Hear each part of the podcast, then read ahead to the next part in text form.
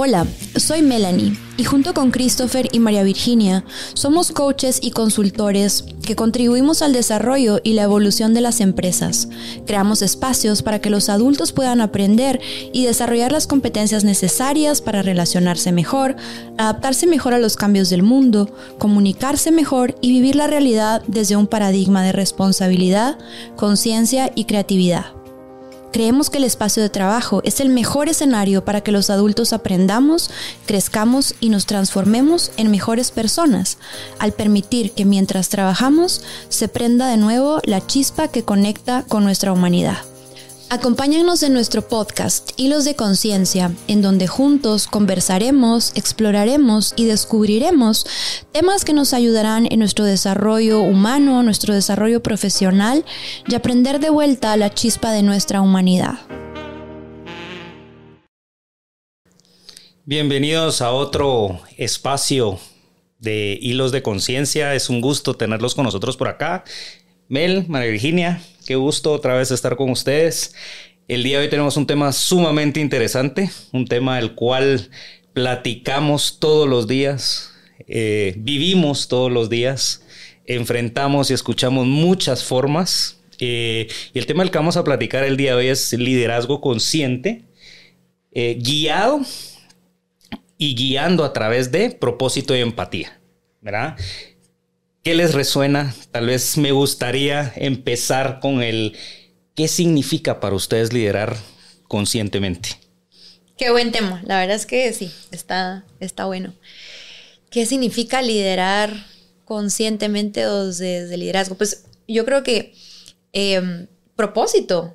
O sea, tener claro propósito. En uno de los episodios anteriores hablábamos de cómo invitamos o ¿Qué le podemos aconsejar a una persona que está empezando por un proceso de autodescubrimiento, de autoconocimiento, etcétera?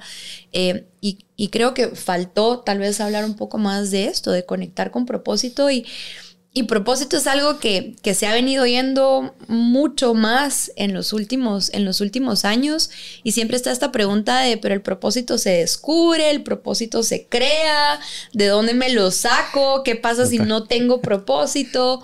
Em, y conecté ahorita con el Ikigai, ¿verdad? El, Ikigai, este, este término em, japonés que para mí lo aterriza mucho porque a veces creemos que propósito tiene que ser algo muy grande, ¿verdad? Tiene que ser algo extraordinario, em, algo que movilice, algo que tenga un impacto gigantesco y no necesariamente. Es simplemente el sentido con el que yo hago las cosas eh, y cómo ese sentido direcciona todo, todo mi hacer, todo mi ser, eh, todo mi actuar, basado en algo que yo personalmente le llamo mi bandera. Mm, o sea, ¿cuál es mi bandera? ¿Cuál es esa que yo defiendo? ¿Cuál es esa que yo llevo? ¿A dónde voy? ¿Con cuál es con la que yo tomo decisiones? ¿Con cuál es con la que yo contrato una persona hablando de, de liderazgo? ¿Con cuál es con la que yo me relaciono? ¿Con cuál es con la que yo salgo a actuar para conseguir los resultados? Entonces creo que un, un líder consciente, eh, no sé si necesariamente tiene muy claro ese propósito como la frase, como el eslogan, pero tiene muy claro sus valores y tiene muy claro cuál es la bandera eh, que, con, la, con la que sale a trabajar. ¿Y para qué lo hace? ¿Por qué y para qué? Si yo me fui a intención también, que es propósito, pero también me fui a elección. Y yo creo que un líder consciente es consciente de que liderar es una elección, es una decisión personal. Para mí liderar no es un rango, no es un rol o un puesto nada más, es una decisión que yo tomo también de hacerme cargo de otros en su caminar, de cuidar a las personas para que logren un resultado, de ayudar a otros a convertirse en su mejor versión. Entonces, creo que también la, la, la frase de liderar de manera consciente tiene mucho que ver con salir a liderar desde la elección y no desde la reacción. O sea, no es algo que yo hago en automático, ¿verdad? No es algo que yo hago por hábito, no es algo que yo ya creo que domino y entonces no es un copy-paste, cada persona es diferente, cada situación es diferente. Entonces el líder consciente es una, para mí una persona que hace pausas, que se suspende de las situaciones, que analiza, que observa, que escucha, para luego entonces ya emitir una opinión o salir a resolver o salir a actuar, eh, pero no es algo que em, se dé en el automático. Eh, para mí no es algo que se hace sin pensar. Para mí liderar con conciencia es un proceso de introspección y de mucha reflexión de parte del. Y de estar presente, ¿no? De estar Porque presente. definitivamente la, la conciencia es de estar presente y estar en el momento, saber que, qué es lo que necesita esa persona, qué necesito yo, o qué tiene que suceder en ese momento. Y cuando la escuchaba Mel, yo dije, bueno, también un tema de autenticidad, ¿no? Porque Claro. definitivamente nos bombardean con tanto estilo de liderazgo, etcétera. Estaré consciente yo cuál es mi estilo, qué es lo que a mí me gusta, etcétera, cómo acompaño, cómo llevo, cómo navego realmente a todo este, todo este tema. Pero sí me, me encanta y, y al escucharlas también, y voy a agregar una palabra que, que dijimos al principio, que era empatía. Entonces, quisiera preguntarles, eh, ¿será lo mismo la expresión de ponerme en tus zapatos a la palabra empatía como tal? Ala, yo me quedé todavía, antes de esta pregunta, me quedé todavía como en esto de la presencia y, y, y conecté con esto de, estamos en un mundo en el que básicamente todo está puesto para que no estemos presentes.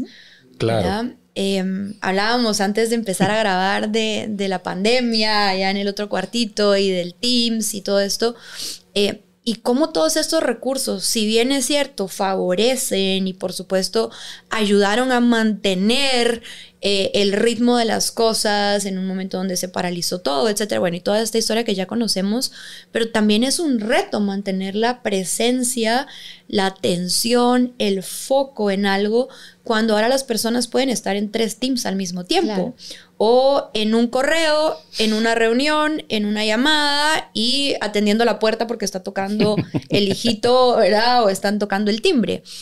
Más aún todavía, si me cuesta estar presente y mantener el foco en lo que está pasando, mucho más me cuesta tener el foco y la presencia para verme a mí. Lo que está pasando Total. en ti. Lo que está pasando en mí. Sí. Porque el líder consciente, ¿verdad? Y, y sumo a lo que tú decías, es este líder que tiene el dron puesto y nosotros jugamos siempre con esta analogía de el dron, porque yo digo, cuando yo estoy hablando, cuando yo estoy en una conversación, cuando estoy en una reunión, a puras penas logro ponerle atención al otro, ¿sí? A, a, realmente conectar con lo que está diciendo, a escuchar, a esperar a que termine el mensaje para entenderlo, pero mi foco está puesto en ver hacia afuera, ¿sí? Ahora, el líder consciente tiene el foco en no solo ver hacia afuera, sino principalmente en ver hacia adentro. Sí. Y acá es donde entra el dron porque decimos, a ver, yo no puedo ver lo que tengo aquí atrás, ¿verdad? Porque hoy viendo hacia adelante o viéndolos a ustedes, yo no sé si así como está María Virginia tiene plantitas atrás claro. o como está Cris tiene el cuadro, yo no sé qué tengo atrás, a menos que yo pare y me voltee, ¿sí? Entonces, el liderazgo consciente es esto, es poder parar, hacer la pausa, elevar el dron, no solo para ver desde estos ojos, sino para ver desde donde unos ojos donde yo mismo me estoy tomando la película a mí mismo. Claro. Y donde este lugar gano perspectiva y puedo ver qué tengo detrás de las orejas, qué tengo en la nuca o qué tengo en estos puntos ciegos de mi liderazgo, uh -huh. de mis comportamientos, de mis valores, de mis reacciones, etcétera, y hacerme cargo de ellas. Entonces, esto de la importancia de estar presente en dos niveles, en la presencia para ver al otro y para ver lo que está en el exterior, pero la presencia que es donde conecta con la conciencia de poder verme a mí, que no lo hacemos. Que es un aprendizaje más transformacional, ¿verdad? Porque, o sea, ya vas a transformarte también tú y a meterte tú dentro de la ecuación. Y para mí esta presencia es un signo también de una dosis muy grande de humildad que debe tener un líder consciente, ¿verdad? Porque en este parar, hacer la pausa y suspenderte, también viene la parte de ser humilde, y hacerse la pregunta, ¿yo cómo estoy contribuyendo a esto? ¿Verdad? Yo con lo que estoy haciendo o con lo que no estoy haciendo, ¿cómo estoy sumando sí. a este problema? ¿Cómo sí. estoy aportando o apartando de esta situación? ¿Estoy siendo parte de la solución o de la polución? ¿Estoy contaminando con mis creencias, con mis emociones, o estoy creando este entorno seguro en donde las personas puedan venir a sumar, en donde las personas puedan decir no lo sé. Entonces, a mí me encanta porque Freddy Kaufman dice que no es lo mismo ser un buen líder que ser un líder bueno. Mm, claro, por supuesto. Y el liderazgo consciente para él también tiene que ver con esa bondad que surge de no ser arrogante, ser humilde, ser vulnerable y buscar no solo tener buenos resultados y buenos números, sino también buenas personas en el equipo y buenos valores y un clima armónico. Entonces va más allá de yo solo procuro un número o un resultado. Es, yo procuro ser mi mejor versión todos los días. ¿Qué es lo que decimos siempre, verdad? Mejores seres humanos van a ser mejores profesionales. Pero todavía, hasta hace muy pocos años, toda la formación, la capacitación, los procesos de crecimiento iban enfocados a mejoremos las competencias profesionales. Claro. Entrenemos en aspectos técnicos, entrenemos en forma de hacer las cosas, pero este fondo desde la intención donde trabajo, este fondo desde donde parto y desde donde salgo a hacer el trabajo, tiene que ver con la conciencia. Me encanta, me encanta lo Entonces que Entonces agregamos presencia, agregamos humildad y bueno, luego Chris traía el tema de la, empatía. ¿verdad? Que ayer creo que, o en el, en el podcast anterior hablábamos de, de conexión, ¿verdad? Que, que para mí empatizar tiene mucho que ver con conectar, ¿verdad? Entonces la pregunta era si era lo mismo estar en los zapatos de alguien que ser empático. Que empatizar, claro. Ok yo muchas veces hablo desde mis experiencias y, este año para mí ha sido un año de increíbles aprendizajes a nivel personal. Y hablábamos también en, uno de los episodios pasados de en qué momentos aprendes, en qué momentos creces, en qué momentos llegan esas oportunidades de autodescubrimiento, autoconocimiento y para mí llegan en momentos de crisis o en momentos cuando estamos peleados con alguna situación, un concepto, etcétera. Em, y, yo principalmente este año me di cuenta que la empatía, yo no puedo ser empático hacia afuera. Entonces esto de ponerme en los zapatos del otro, para mí ya es como un nivel avanzado de empatía, ¿sí? Porque la primera empatía que tiene que surgir es la mía conmigo misma.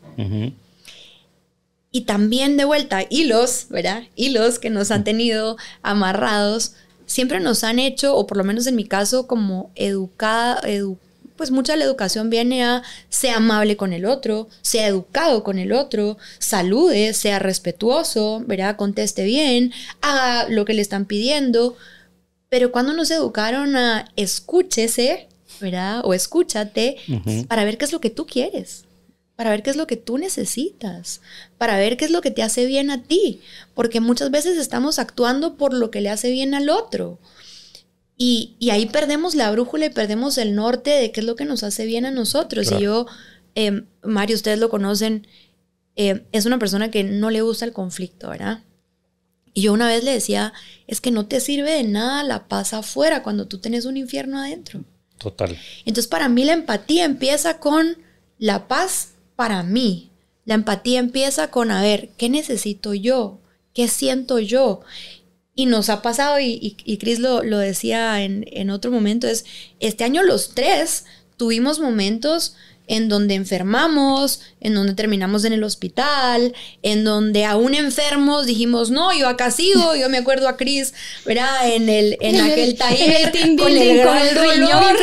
Y, no, pero yo acá me quedo hasta un punto en donde no, váyase y terminó en una cirugía, ¿verdad? O, o en en, en Costa Rica, en un viaje, eh, y me decía, no aguanto, yo no puedo ni pararme el dolor, y llegando al aeropuerto terminó en el hospital, ¿verdad? O yo saliendo del hospital y a mi cliente en Costa Rica le dije, sí voy, pero teneme sueros y teneme, ¿verdad?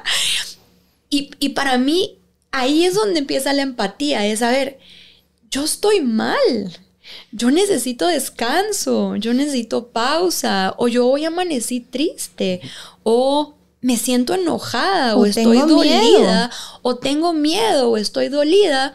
Entonces, si no reconocemos en nosotros mismos nuestras emociones, en nosotros mismos nuestras necesidades, si no somos generosos, si no somos buena gente con nosotros mismos, es extremadamente difícil y para mí hasta extremadamente irreal pensar que yo puedo ponerme en los zapatos de alguien más y sentir su dolor.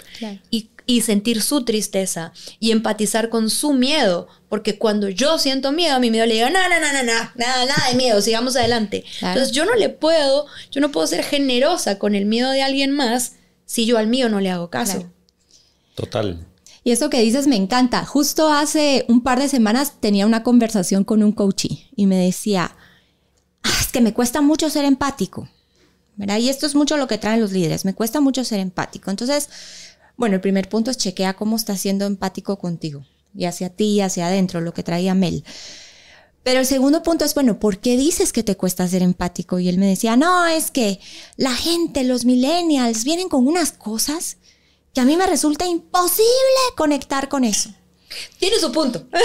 también, también, con respeto de los, de los millennials por ahí, pero bueno. Eh, entonces yo le decía, a ver, explícame, dame un ejemplo. Y él me decía, mira, es que esta persona de mi equipo, en plena campaña, llega con la idea de que quiere eh, tomarse la tarde libre porque tiene alergia tres estornudos y quiere la tarde libre, quiere trabajar en casa. Y a mí me resulta sumamente difícil, me decía él, conectar con esto, porque pues yo crecí en un barrio pobre, ¿verdad? Ah, yo trabajé con COVID. Bueno, nosotros acabamos de dar el ejemplo de que hemos trabajado con alto dolor y, dando talleres, con talleres ¿verdad? Con, COVID, con la caja de Kleenex, apagar la cámara para sonarse. Entonces, cuando tú no has sido empático contigo, cuando has sido un tirano contigo mismo, cuando no te das el permiso, la pausa, eh, cuando no eres vulnerable, te resulta muy difícil ser vulnerable con otro. Y yo le decía, a ver, bueno, ¿cuál es el secreto para mí o digamos la fórmula en la que yo, María Virginia, he aprendido a ser más empática? No tienes que conectar con la situación, porque la situación no va a ser igual. Entonces él me decía, ah, es que Pidió dos días libres porque se murió el gato. Yo odio los gatos. Yo no podría conectar con eso. O sea, ¿cómo así? Un gato. Es un animal. Pero sé lo que es estar pero, pero sé lo que es estar triste y perder a algo o a alguien que uno quiere. Correcto. Entonces, la empatía para mí no tiene que ver con conectar con la situación, sino más bien con la emoción del otro. Pero para eso tuviste que conectar tuviste que haber vivido la emoción primero. Pues sí, obviamente si a mí nadie se me ha muerto y yo no he tenido ninguna pérdida en mi vida y nunca he sentido tristeza, que, pues, es imposible un poco. Nunca la he reconocido. O la he reconocido en mí. Entonces me resulta muy difícil salir a conectar con la tristeza del otro. Y esto a él le hizo mucho sentido y me decía, ok, eso lo puedo entender más. Porque a veces creemos, ah, es que yo tengo que estar de acuerdo con lo que el otro está sintiendo, pensando, viviendo. Y eso tampoco es empatía. No. O a veces pensamos, ah, es que como a mí no me ha pasado, yo no puedo porque no soy mamá. Ok, tal vez tú no eres mamá, pero puedes conectar con el amor. Puedes conectar con el sentido de responsabilidad. Puedes conectar con un desvelo, aunque sea por otras causas, no sé. Tal vez no te desvelaste cuidando a un niño, pero te has desvelado de parranda. Y si tú sabes lo que es llegar a trabajar desvelado, puedes conectar con esa sensación, con esa emoción. Claro. Y escuchándote también, em, me llegó esto de en el trabajo, era en el ambiente corporativo, en el ambiente organizacional, pareciera que hay emociones que son más em, aceptadas y están mejor invitadas al trabajo que otras. Porque no solo es el hecho de no puedo conectar con el evento o yo no me puedo identificar con esa emoción, sino que cuántos líderes hemos visto de yo no sé qué hacer con esa emoción, porque a mí si aquí se me sienta alguien y se pone a llorar, yo no sé qué hacer con eso. Entonces también hay un miedo a conectar con esa emoción del otro. Entonces yo, eh, sí, hemos, los tres hemos visto líderes de, no, yo mejor no le digo nada porque si se me pone a llorar yo no sé qué voy a hacer si se me pone a llorar acá la persona. Entonces pareciera que la tristeza, que la vulnerabilidad, que el duelo, que la pérdida, eh, digamos, son emociones que no sabemos muy bien manejar en el ambiente de trabajo, que preferimos un enojo. Claro. Sí, que preferimos que preferimos, claro, que preferimos una pelea o la ira o la frustración porque es la de todos los días de plano o el estrés o la ansiedad, que estas emociones que nos colocan en un lugar de más sensibilidad. Sí, y en el mundo corporativo también entra mucho el tema del histórico, ¿no? Las historias falsas con las que nos llegan, el tema de me pasó esto y se me murió alguien y usualmente lo hemos matado tres, cuatro veces, ¿no? Sí, o sea. la abuelita se ha muerto cinco veces. Gato, pero eran 17 gatos. Claro, vienen esos, eh, esos temas y esas barreras que también donde provoca que los líderes dejen también de empatizar y dejen o generen estas barreras de hielo que efectivamente los hagan cuestionarse y decir, bueno, ¿esto es real? ¿O realmente es algo completamente vacío, nulo, que no está sucediendo? Eh, a mí, en el tema de empatía. Me recordé, solo para sumar encima de esto, me recordé ahorita de un libro, no me acuerdo del autor, pero se llama Neurociencia para Presidentes. Sí, entonces él habla, o sea, no estoy hablando del presidente de la nación, ni al presidente necesariamente de la Fortune 100, al presidente de tu vida, al presidente que sos en tu casa, al presidente de tu rol, etc.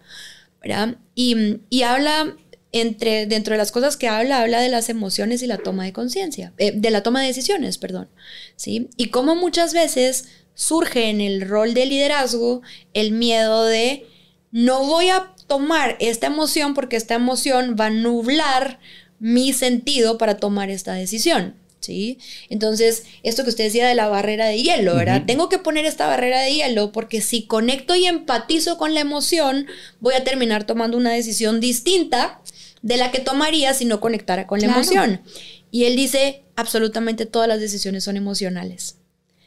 Todas nuestras decisiones son emocionales, pero necesitamos llenarlas de racionalidad, de facts, de evidencias, de hechos, de argumentos para, para enmarcarlas y para darles forma racional. Pero lo primero que te surgió como un gut feeling, lo primero que te surgió como una intuición, fue una decisión emocional. Que seguiste o no seguiste después de llenarla de toda una carga racional. Pero lo primero que surgió fue tu corazón. Y ahí, y ahí, y voy a agregar algo, que es una frase que a mí me ha gustado toda la vida, se la repito mucho a los líderes, y es no tomes decisiones permanentes con emociones temporales, porque al final de cuentas la emoción puede llegar a ser una temporalidad y el impacto que puede llegar a tener esa decisión por ese pequeño espacio de tiempo que tuvo la emoción puede impactar muy fuertemente algo a largo plazo. Totalmente. Entonces, ahí es donde viene y lo volvemos a amarrar con la conciencia, ¿verdad? ¿Qué tan consciente estoy de que esta emoción es temporal, es por el momento, es solo un pasón? Y ahí es donde nos damos cuenta que efectivamente somos líderes conscientes, porque podemos detectar ese, ese pasón, ¿verdad? Ese, ese frío o ese calor del momento, y decir, no estoy listo para tomar esta decisión. Ojo, tampoco estamos diciendo que nos volvamos procesiones en la toma de decisiones, ¿no? Pero sí que podamos darnos ese tiempo, ¿no? También la conciencia, la conciencia de los hilos de tu humanidad no compite con tu autoridad. Porque a veces es un tema de creencia también, es, es que si yo conecto, si yo abro esta puerta, si yo escucho, se columpian. ¿Verdad? Y entonces van a tomar ventaja, van a abusar. Y entonces, esto es lo que sale en los talleres. Pero es que, ¿cómo yo puedo ser empático? Y ahorita me fui a la película esta de George Clooney, no me recuerdo el nombre. Em, ah, donde está despidiendo. a todo el mundo, ¿verdad? Y, y, y, la aprendiz que, que, que, que, está listo, pero ¿qué es esto? Esto es un horror, o sea, y ella trata de conectar a lo personal en una situación difícil. Y entonces, para mí el aprendizaje es, tú sí puedes ser humano, aún en situaciones en donde te toque tomar decisiones difíciles, no compite una con la otra, eh, porque si no paras, en algún momento acompañé a una persona cuando estaba en el área corporativa a despedir a alguien, y este era el líder de la compañía, y me dijo, acompáñame a despedir a la persona. Y cuando llegamos a la conversación, lo que le dijo fue, oíme, como que te quieren despedir vos. no soy yo. No soy yo. ¿Cómo que te quieren despedir? O sea, el cómo era Cero apropiación. No, no, era, no era seguro. Y aparte es una posibilidad. era una posibilidad, no era un hecho. Y, y, y, te quieren. Un tercero, no soy yo. ¿Verdad? Wow. Eh, entonces no hay accountability. Y tú puedes tener una conversación difícil de este tipo eh, cuidando la forma. Y eso es liderazgo consciente y eso es empatía. Y también me fui a cuando nosotros estamos en talleres, que por lo general tú y yo estamos más juntas en, momentos, y nosotros traemos nuestro rol como mamá, muchas veces como ejemplo del rol de liderazgo. Porque como líder ¿verdad? Estás a cargo del desarrollo, estás a cargo de potenciar, estás a cargo de que este equipo sea accountable y esté con, las, con los recursos, con las habilidades necesarias para que tenga éxito. De la misma forma que como somos mamás y somos papás, estamos a cargo de hacer que estos niños crezcan, que tengan los recursos, desarrollen sus talentos, sus potenciales, etc. Entonces nosotros usamos mucho nuestras experiencias como mamás eh, para traer paralelos a los roles de liderazgo, ¿verdad? Y cuando somos mamás y cuando somos papás, sabemos que es una mano de amor y es una mano de rigor. Y a María Virginia le encanta esta frase que, yo uso con Emma, le digo, es que yo estoy al servicio de tu crecimiento. Y si eh, al servicio de tu crecimiento me toca corregir, te voy a corregir con amor, pero con rigor, porque yo soy la autoridad. Sí. y creo que es un excelente punto para, para traerles la siguiente pregunta donde es cómo un liderazgo consciente beneficia o impacta en una productividad laboral. Mm. ¿Dónde creen que aporta? ¿Dónde creen que resta? Uy, es que para mí tú nunca le renuncias a una empresa. Sí. Tú le renuncias a un jefe o un líder. Okay. Y ya creo que aquí podríamos hacer lista, y no lo vamos a hacer, pero podríamos hacer lista de jefes de horror, de líderes de horror, de personas eh, que al final nos empujaron o nos llevaron a tomar este tipo de decisión. Entonces, yo creo que en, lo primero lo que te impacta es en la fuga de talento, ¿verdad? Em, y a ver, la fuga de talento para mí no necesariamente es que la gente se vaya de la organización. Esto al no ser un líder consciente, estás diciendo. Es el quiet, es el quiet quitting, ¿verdad? Es peor todavía. Es peor todavía. Tienes gente a la que le pagas pero su corazón, su cabeza, su energía, su esfuerzo no está puesto ahí.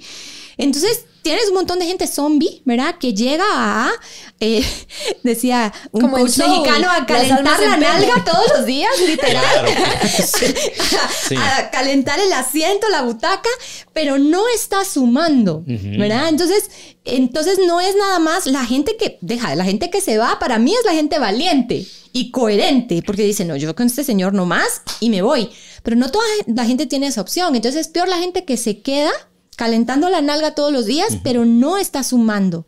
Y eso lo que te crea es una cultura y un clima en donde, pues, te vuelves como, yo pensé en la película del apocalipsis de los zombies, ¿verdad? O sea, un montón de, gente dormida en la organización en donde solo marcas la tarjeta, solo sacas el trabajo, la ley del mínimo esfuerzo, en donde no hay aprendizaje, que hablábamos en, el podcast, uno de los podcasts anteriores, no hay aprendizaje, no hay conexión. Eh, y, si, y si no hay nada de eso, pues ¿para qué vas? ¿Verdad? ¿Para qué vas a la organización? Y, y es muy triste, ¿verdad? Que hay líderes que siguen creyendo que lo importante es el tablero ¿verdad? Y no se están dando cuenta de que tienen un montón de gente que no está sumando y que no está aprendiendo y que él mismo tampoco está aprendiendo. O ni siquiera los está desarrollando, ¿no? Ni siquiera los está desarrollando. Entonces, para mí tiene que ver con, con, eso, con el compromiso, con el engagement. yo creo que el liderazgo consciente eh, también es un liderazgo valiente. Entonces, cuando eres consciente, eh, pues escuchas más. Cuando escuchas más y no te crees perfecto y no te crees Dios, la gente no tiene miedo de contradecirte. Y como la gente no tiene miedo de contradecirte, hay debate funcional, hay debate constructivo, y entonces hay innovación, y entonces asumes riesgos. O sea, para mí, a mí me encanta esto que Brené Brown trae. O me, encanta ella y sus libros, y ella trae esto de en las organizaciones más vulnerables son organizaciones más creativas. Sí, claro. Total. Porque te das el chance de cometer errores, te das el chance de testear, te das el chance de debatir, estás de jugando innovar, estás jugando. Entonces, para mí impacta en la creatividad, impacta en la innovación, impacta en el engagement, impacta en la retención. Sí. Y digamos, impacta, oyendo todo esto, impacta en los aspectos culturales, ¿verdad? Y ya en el próximo eh, episodio, de hecho, vamos a hablar ya sobre cultura y humanizar las culturas, etcétera. Y están todos, todos estos aspectos que son culturales. Y están también los aspectos ya propios financieros y los aspectos propios de la, productividad. Em, en, en, la experiencia que yo tuve en Bayer, nosotros trabajamos del lado de McKenzie, de la consultora. Y hablando de cultura organizacional, de salud organizacional, que viene como consecuencia de un liderazgo consciente, que viene como consecuencia de un liderazgo, digamos, ya intencionado y no accidentado, ellos hablan de, por ejemplo, que las acciones de mercado de una empresa con salud organizacional adecuada o con una cultura sana valen tres veces más eh, que en el mercado que las empresas donde no hay una cultura organizacional o una salud organizacional sana.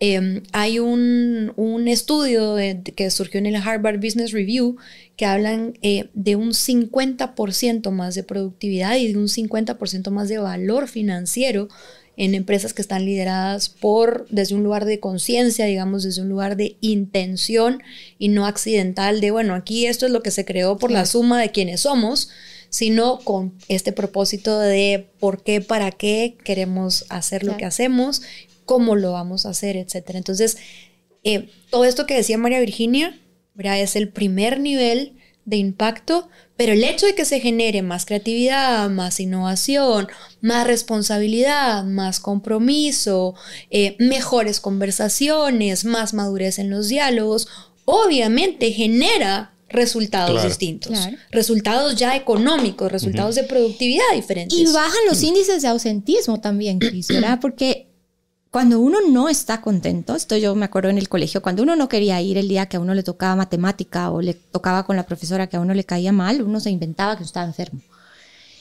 Em, lo mismo en la organización, o sea, mucha gente no va porque no quiere, no quiere lidiar con el jefe, porque no quiere tener la reunión. Entonces, hay mucho más ausentismo, hay muchos más días por enfermedad, también hay más burnout y hay más enfermedad. ¿Sí? Porque como tú no logras tener estas conversaciones valientes, porque si tú tienes un jefe que está dormido, un jefe no consciente, un líder no consciente, es imposible que le entre aprendizaje. O sea, trátale de enseñar algo a alguien que cree que todo lo sabe. Entonces, al no poder traer, al no poder disentir, al no poder ser auténtico, al no poder em, sentirte valorado, escuchado, visto, enfermas. Es lo que hablábamos el otro día, justamente, la bendición de tener malos líderes que nos enfermaron y nos llevaron a tomar conciencia. Entonces, todo, todo, todo el bienestar también es, digamos, hay todo un business case alrededor del bienestar eh, que surge como resultado de eh, las organizaciones conscientes. Yo leí hace poco sobre Patagonia, la marca de las chumpas. De la ropa. Y ellos eh, han trabajado muy fuerte en crear conciencia a sus líderes y en estrategias de bienestar integral. Y eso incluye políticas, procedimientos, espacios de conversación abierta, em, muchas iniciativas para em, posicionarse como una empresa consciente y familiarmente consciente también. La empresa hace esfuerzos para que las personas puedan tener una vida después de la oficina, para que los hijos, los familiares puedan también gozar de esos beneficios. Entonces, cuando tú lo haces, como decía Melanie, intencionalmente, eh, aunque no estás buscando la retribución económica, eso viene como por añadidura. Total. Surge. Surge. Surge, sí. Sí, hay una investigación del Instituto de Mindful Leadership que dice que ha demostrado que el liderazgo consciente está asociado a lo que tú decías, con una mayor satisfacción laboral y una reducción del agotamiento en los empleados. Pero hay estudios, ¿verdad? Hay, hay, muchos casos ya contando esto en, en observación de, de largo plazo. Sí, y siento que seguimos muy amarrados a que para mí la productividad es una rama, no es el tronco. Eh, y creo que tenemos tantos indicadores, OKRs, SLAs, KPIs, todo lo que le querramos llamar, y ese es nuestro foco, sin realmente concientizar que quienes mueven eso son las personas, ¿no? es la gente. Entonces, tal el enfoque, la presión, el no preocuparnos, el nuevamente el no empatizar, el no liderar con propósito, el no darles esa razón a la gente, como decían, ¿no? ¿Por qué quiero ir a trabajar mañana lunes? ¿verdad? Porque ¿qué hemos visto también en organizaciones? es domingo y la gente ya está estresada. Ya es un chip de no quiero ir mañana. O sea, es, es un miedo y es empezar a, bueno, empiezo a contestar correos. Es una ansiedad tan enfocada en lograr un número versus en cómo agrego yo valor como colaborador. Y nosotros mismos como líderes estamos fomentando eso. Hace poco vi en un TikTok porque a veces en la noche de insomnio le, les mando TikToks. Les tiktokeo que decía que la cultura, y me encantó esta definición, yo sé que esto es para el podcast siguiente, pero, pero si no se me olvida, em, que la cultura es la medida de las reacciones y actitudes de tus empleados el domingo en la noche o el lunes en la mañana. Y me encantó. Porque nada más cierto que esto que está trayendo Cris. O sea, es, tú, sabes cómo está tu cultura dependiendo de las caras que tienen todos el lunes en la mañana. Sí. Definitivamente. Entonces creo que sí, este acompañamiento de líder consciente va a agregar y va a sumar a esa productividad totalmente. ¿Verdad? Sí, estamos tratando con personas, no con números, decía alguien por ahí. me recordé, es que me estoy riendo porque me recordé mi papá hace muchos años y, que esto quedó como una frase y ahora por supuesto desde este lado de lo que nosotros conocemos lo, lo, entendemos diferente, pero una vez que se encontró con su, como con su contact eh, del banco, ¿verdad? Justo lunes a la mañana y le pregunta, y mi papá le pregunta, ¿y cómo está? Y ella aquí, deseando que sea viernes a las 5 de la tarde. Y mi papá decía, pero no puede ser, es lunes a las 9, que hará gana. Pero no era una cuestión de que hará gana, es una cuestión de cómo me siento y cuándo realmente estoy feliz. Claro. Wow, sí le faltaba bastante para que llegara el, viernes, ¿no? O sea, una mujer de fe, pero sí, realmente sí, no, no sé, demasiado. Y a esa cultura le faltaba bastante también. Pero creo que se resume a que cuando lideras con intención y con conciencia, lideras desde el why y no desde el what. Total. Sí, claro. Y es lo que traía Mel al inicio, es el propósito. O sea, tú lideras porque tú estás comprometido con una gran causa noble. ¿Verdad? No estás comprometido nada más con el forecast o con el PNL del siguiente mes. Claro, sí. ¿Verdad? Tú estás comprometido con algo más grande y la gente que trabaja para ti también. Y si tú llegas a faltar como líder porque te enfermas, porque te vas de vacaciones, tú tienes total y plena y absoluta confianza en que la gente va a poner, ¿verdad? Las manos al fuego por ti y va a sacar el resultado. Sí. ¿Verdad? Y el resultado se vuelve secundario, ¿verdad? No es el fin en sí mismo, ¿verdad? Sí.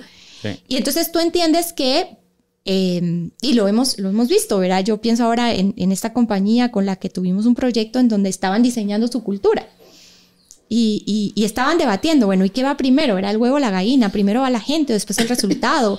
o queremos una cultura de metas, o queremos una cultura integradora. Y al final de la conversación fue no.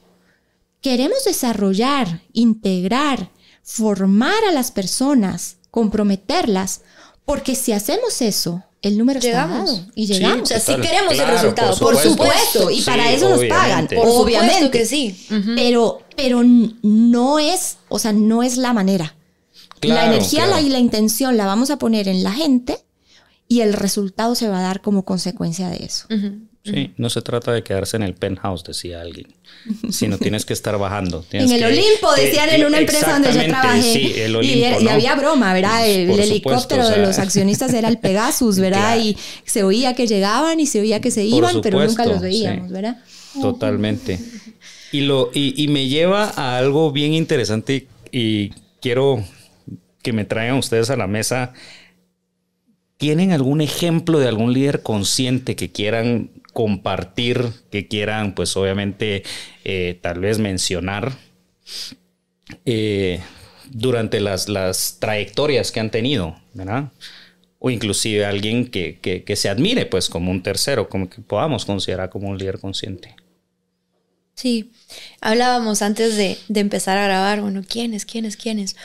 Y, y decíamos, a ver, en uno de los primeros episodios hablamos de es un proceso y hablábamos de es una espiral sin fin o es esta pelada de cebolla ir quitando capas, ir quitando capas, ir quitando capas. Entonces, nunca nadie está ya en su versión final. Claro. Nunca nadie está ya en, ya llegó y ya no tiene más que aprender. Pero sí hay muchos líderes que hemos visto en su proceso, en fase 1 o en fase 17 o en fase quién sabe cuál, que seguramente van a seguir aprendiendo y van a seguir tomando conciencia de otras cosas, pero que sí los vimos girar, ¿verdad? O cortar algunos hilos o girar la, llave o el chip de, esto. Eh, yo el primer ejemplo que tengo y, que ya lo comentaba en, en uno de los episodios es de este líder en Brasil. Él era el director de operaciones, ¿verdad? Tenía pues Brasil obviamente era el headquarter de, del, negocio donde, donde nosotros estábamos operando y era el, líder, o sea, por encima de él estaba el director de la TAM, pero el que realmente movía todo el negocio dentro de Brasil era él. Era un tipo, no sé, de unos cincuenta y tantos años, agrónomo, ingeniero, mitad alemán, toda su vida eh, cosechando muchos éxitos, pero también mucha arrogancia. Claro. Entonces yo recuerdo que era este líder que un poco como Pegasus pasaba en la mañana por el corredor, pero pasaba, o sea, con sus ojos hacia donde tenía que ir y no veía a todas las personas que estaban alrededor, él no saludaba en un elevador, era, era, eh, era de tenerle miedo, Em, en las reuniones estas de comité ejecutivo, etcétera, eh, un líder que iba a despellejar a cualquiera. Eh, tener que irle a presentar a este comité ejecutivo era de pasar de verdad con dolor de estómago el fin de semana. Entonces, realmente un líder que generaba excelentes resultados, porque por supuesto generaba excelentes resultados, pero a precios humanos muy altos. Y en este proceso en donde la empresa decide, bueno, vamos a hacer un proceso que empezó como un proceso de excelencia operacional y terminó en un proceso de transformación cultural que conectó con rehumanizar a la organización, em, primero fue como llenarlo de evidencia de por qué esto es un buen negocio y es una buena idea cambiar cultura. Y para cambiar cultura, esto empieza por que los líderes se hagan conscientes de su liderazgo y de los impactos y las consecuencias que ha generado este liderazgo y de los resultados y las oportunidades de las que se han privado de poder conseguir a consecuencia de este liderazgo. ¿Sí? Entonces fue como, estos han sido, en Brasil se dice los onus y los bonus, ¿sí? Las ganancias y las pérdidas de liderar de esta manera. Claro. Entonces eso ya fue como un, ok, una caída de ficha, este aha moment de hemos ganado todo esto, pero no habíamos contabilizado las pérdidas eh, de liderar de esta manera. Y esto de contabilizar las pérdidas lo lleva a él un proceso de, ah, bueno, pero es que estas pérdidas yo no solo las veo reflejadas en el equipo y no solo las veo reflejadas en este espacio de trabajo, es que las veo reflejadas también en mi relación con mis hijos. Porque así como yo lideraba a mi gente, trataba a mis hijos o trataba a mi familia. Entonces se empieza a dar cuenta que esta forma de operar, este mindset por el que él va por la vida, no solo le impacta profesionalmente, sino también personalmente. ¿sí? Y esa es otra de las cosas, ¿verdad? Cuando, cuando tomamos conciencia, esta conciencia que tomamos no impacta un solo aspecto de nuestra vida, impacta todos los aspectos de nuestra vida. Entonces él se empieza a dar cuenta que ha fallado de alguna manera como papá, ha fallado familiarmente y que dentro de todo ha habido fallos también profesionalmente. Y entonces ya empieza él a buscarse sus propios procesos de autoconocimiento, sus propios procesos de aprendizaje, ¿verdad? Termina yendo a cursos, a retir, mindfulness, en fin, coaching, obviamente con la parte de la consultoría organizacional, etcétera. Y es lo que les contaba, termina siendo un líder inspirador y ya no este líder que mueve a base de miedo, ya no este líder eh, al que hay que cuadrársele, es que es este líder al que la gente lo ve y se le cae la baba de decir, wow, o sea, lo tiene todo, porque consigue grandes resultados, pero eres un gran ser humano. Claro. Entonces, ese para mí fue como el primer, el primer ejemplo. Y luego aquí en Guate, pues ya ahorita contamos de otros. bueno, yo, me, yo me fui a un líder que le vamos a llamar el abanderado. ¿sí? Porque no vamos a decir su nombre, pero em, yo lo conozco jovencito, ¿verdad? Eh, mapeado en la matriz de nueve cajas como este hypo, ¿verdad? Con muchas apuestas para que se convirtiera en un gerente a futuro, en un director a futuro. Y, y sí, él empieza eh, a, a, descifrar esta fórmula de éxito de qué, cuáles eran las piezas que él tenía que mover y cómo tenía que jugar el juego y empieza a subir. Y llega a ocupar pues una posición eh, de una gerencia funcional importante en el negocio más grande de la corporación. Eh, y bueno, ganaba muy bien. bonos, carros, sueldos, puntos, todo. Eh, muy exitoso, ¿verdad? Eh, mucha exposición, muy conocido. Y, bueno, yo lo dejo de ver unos años y luego él regresa conmigo a un proceso de coaching y me dice, eh, fui ascendido. O sea, esa promesa de ser el gerente de uno de los negocios se materializó, nada más que me pusieron en el negocio más pobrecito de la corporación. Entonces, después de haber estado en el reflector, Ahora estoy refundido en el interior. Soy cabeza de ratón. Ahora soy cabeza de ratón y no cola de león. Y había un tema de ego fuerte ahí, ¿verdad? Porque ya él no estaba en la conversación, ya, no él, ya él no sonaba tanto. El famoso FOMO, Fear of Missing Out, ¿verdad? Yo me estoy perdiendo de mucho, ya no me toman en cuenta. Y luego que él se encuentra con un equipo a cargo mucho menos preparado que el que él tenía en el negocio grande, donde él estaba lleno de millennials con maestría y gente con mucho potencial y estudios en el extranjero, y él se va al interior y ahí hay gente con sexto primaria y ahí hay gente analfabeta, y él era una persona sumamente académica, hablando que tenía un doctorado. y, y él estaba frustrado, y él se quería arrancar el pelo, y él me decía, o sea, ¿qué es esto? ¿Verdad? Yo no puedo con esto. Y yo no, a ver, vamos a ver los hilos, vamos a ver las creencias. Y entonces conecté con él y le llamo el abanderado porque trabajamos en el proceso de coaching en que él encontrara un por qué y para qué. ¿Verdad? Em, porque para mí el por qué te da la explicación, pero el para qué te da la inspiración, la motivación, la razón, la lección está en el para qué. Y yo le decía, bueno, trabajemos en el para qué. Y él cambió totalmente su mindset y él descubre que él está allí no para seguir acumulando casas, carros, sueldos, puntos, sino él está ahí para hacer una transformación en la vida de las personas. Mm. Y él se compromete a que en esa operación todas las personas sepan leer y escribir, porque él me decía, no puedo mm. concebir que haya gente que no sepa leer y escribir en el pleno siglo XXI. Y él decide que su bandera va a ser el aprendizaje y el crecimiento de su gente.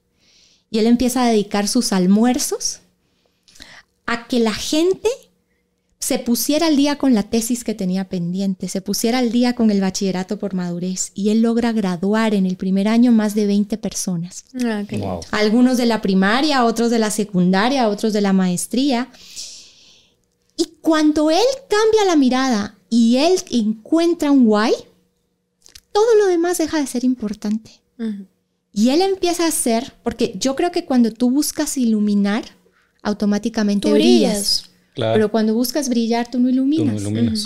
Entonces, fue súper lindo ese proceso con él y cómo él encontró un propósito diferente y cómo él también deshiló muchas cosas y muchas creencias y redefinió lo que era el éxito para él.